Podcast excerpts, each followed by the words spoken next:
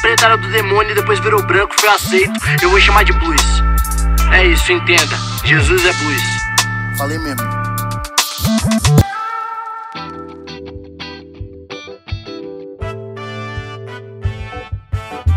Salve, salve, meus amigos, minhas amigas, aqueles também que não se identificam com nenhum desses gêneros.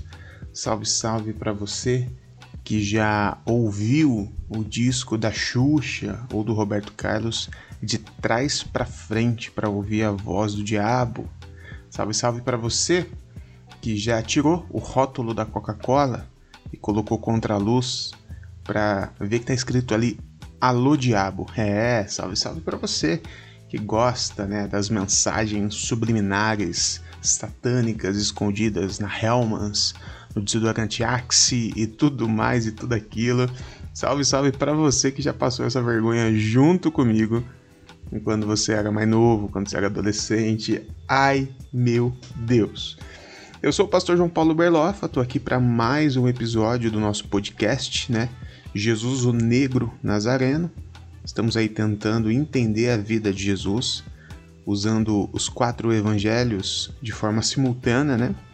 E hoje nós damos uma, uma finalizada ali em Mateus capítulo 14, ou Marcos capítulo 6 também traz a mesma passagem, que tem um, um lance legal. Jesus, quando ele termina a, ele alimenta 5 mil pessoas, nós vimos no episódio. Ele atravessa né, de um lado para o outro, anda sobre as águas, aquela coisa toda. E aí ele desembarca em uma cidadezinha, em um povoado chamado Genezaré. Genezaré, isso. Em Marcos 6 diz assim o texto, a partir do versículo 53. Depois de atravessar o mar, chegaram a Genezaré e ali amarraram um barco. Logo que desembarcaram, o povo reconheceu Jesus. Ele, eles percorriam toda aquela região e levaram os doentes em macas para onde ouviam que ele estava. E onde quer que ele fosse, povoados, cidades, campos, levavam os doentes para as praças. Olha só que legal. Aqui tem um princípio de, de uma organização social coletiva, solidária, que é muito interessante. Jesus já tinha passado por outros lugares que ele não fez muita coisa. Por exemplo, Jesus, tinha, Jesus passa pelo tanque de Betesda, né, que nós já conversamos aqui, e lá tinha doentes, só que não tinha a solidariedade. Lá tinha um cara que estava doente há mais de 30 anos e ninguém ajudava. Aqui, quando o pessoal sabe que Jesus está na cidade, eles levam Jesus para a praça eles se organizam e trazem todos os doentes para a praça para que Jesus tenha acesso a todos e todos tenham acesso a Jesus. Então tem um princípio aqui de generosidade, de coletividade, de organização social, de que aqueles que não precisavam, aqueles que não estavam doentes, ao invés de ficar lá é, do lado de Jesus tentando conseguir uma bênção, né, uma multiplicação de pão, os caras iam atrás dos doentes e traziam os doentes. Tem um princípio muito bacana para a gente levar para a vida aqui.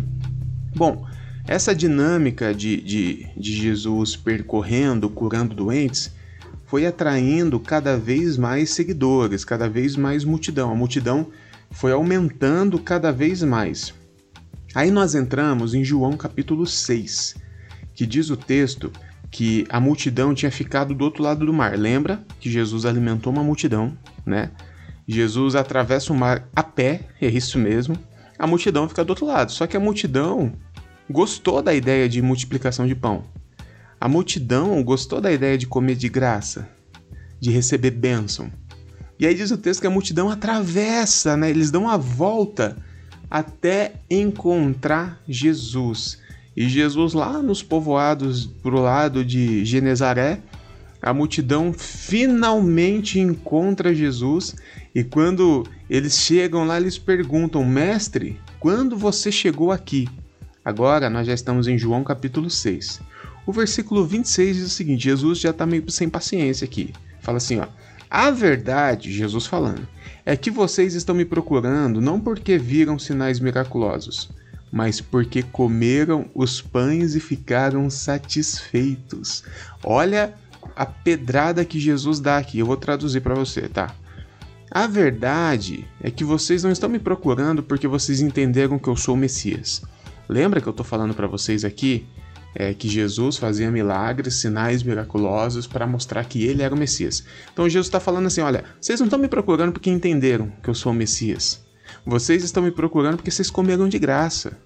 Vocês estão me procurando porque eu dei bênção financeira, né? Eu dei comida de graça para vocês. Jesus está falando: vocês estão me procurando porque vocês são interesseiros. Vocês não estão atrás de mim porque eu sou o Cristo. Vocês estão atrás de mim porque eu sou um milagreiro.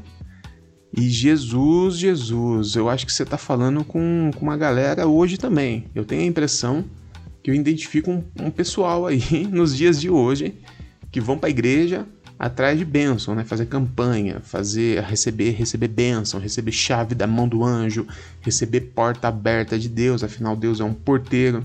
E Jesus está lidando com essas pessoas aqui. E aí começa uma discussão. Jesus começa a falar com essa galera e Jesus começa num discurso um tanto quanto duro. Jesus começa a falar sobre renúncia. Jesus começa a falar sobre, olha, vocês precisam comer do meu pão, beber do meu sangue. Jesus está falando, vocês precisam fazer o que eu faço, viver como eu vivo. Não adianta querer ser meu seguidor aí e ficar bonitão, comendo de graça. Essa não é a ideia. E aí, durante João capítulo 6 todo, há essa discussão entre Jesus e o povo. Lembrando que no meio do povo tinha os fariseus, então havia uns grupos que discutiam assuntos específicos. E Jesus vai discutindo com o povo, Jesus vai ficando sem paciência, ele vai apertando o nível do, do discurso até que nós chegamos lá no versículo 60, que diz o seguinte: ao ouvirem isso, muitos dos seus discípulos disseram: Dura são essas palavras. Quem pode escutá-la? A multidão que estava seguindo Jesus ali por bênção, quando começou a perceber que o lance ali não é só seguir Jesus e receber bênção, que tinha uma proposta de vida também a ser vivido, né? Que tinha um jeito certo de se viver e não é daquela forma que eles estavam vivendo, eles começaram a falar: Poxa, isso aí é mais difícil do que eu imaginava. Eu achei que era só ficar por aqui, receber uma bênção, comer de graça, receber uma glória, um chega becantas, mas aparentemente é mais difícil do que, do que eu imaginava. E aí diz o texto que sabendo em seu íntimo, né, o que, que a galera estava pensando, Jesus falou assim: "Ah, vocês estão escandalizados com isso?" E aí Jesus aperta um pouco mais o discurso. Quando Jesus percebe que a galera já tá começando a, a, a amolecer, né? Fala, ih, mano, acho que o negócio tá difícil aqui. Ao invés de Jesus mudar o seu discurso, fala, não, gente, peraí, vamos lá, vamos. Também não é assim, o importante é a gente estar tá junto. Não. Jesus, ele tá querendo ver quem é quem, e Jesus aperta ainda mais o discurso, até que no versículo 66 diz que, daquela hora em diante, muitos dos seus discípulos voltaram atrás e deixaram de segui-lo. Jesus perdeu muito seguidor no Instagram aqui. Jesus fez aquele post, sabe aquele post que você acha que você vai lacrar, mas na verdade você dá um tiro no próprio pé e perde seguidor a rodo? É isso. Daquela hora em diante, muitos dos seus discípulos voltaram atrás e deixaram de segui-lo. Jesus apertou tão o discurso, Jesus falou tanta coisa difícil de viver, que ele perdeu números. Ao perder números, ao invés de ele ficar chateado, deprimido, impulsionar a publicação para mais gente chegar, ele olha para os 12, e aí eu já imagino Jesus puto, puto, e ele fala o seguinte: vocês também não querem ir? Tipo assim, tá todo mundo indo.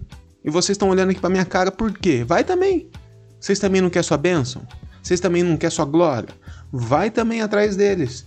Jesus só ficou com 12, né, de milhares e milhares de pessoas, sobrou 12, e até os 12 Jesus coloca a prova dizendo: vão também. E naquela hora que o Pedro mais uma vez se levanta com uma das suas seus momentos de, de, de lucidez do Pedro, né? E ele fala: Senhor, para quem iremos se só tu tens palavras de vida eterna? Nós cremos e sabemos que és o Santo de Deus. Pois é, Pedro teve mais uma vez é, uma, uma, uma revelação dos céus, entendendo que Jesus não é só um milagreiro, que Jesus não é um cara só que abençoa, que Jesus não é um cara só que você vai atrás dele para receber alguma coisa, que Jesus é o Santo de Deus. Pedro, diferentemente de todos os outros, as outras milhares de pessoas que estavam ali para conseguir alguma coisa, entendeu que Jesus tinha uma proposta de vida, que Jesus era o Cristo e como Cristo, ele tinha algo a dizer e não apenas algo a fazer.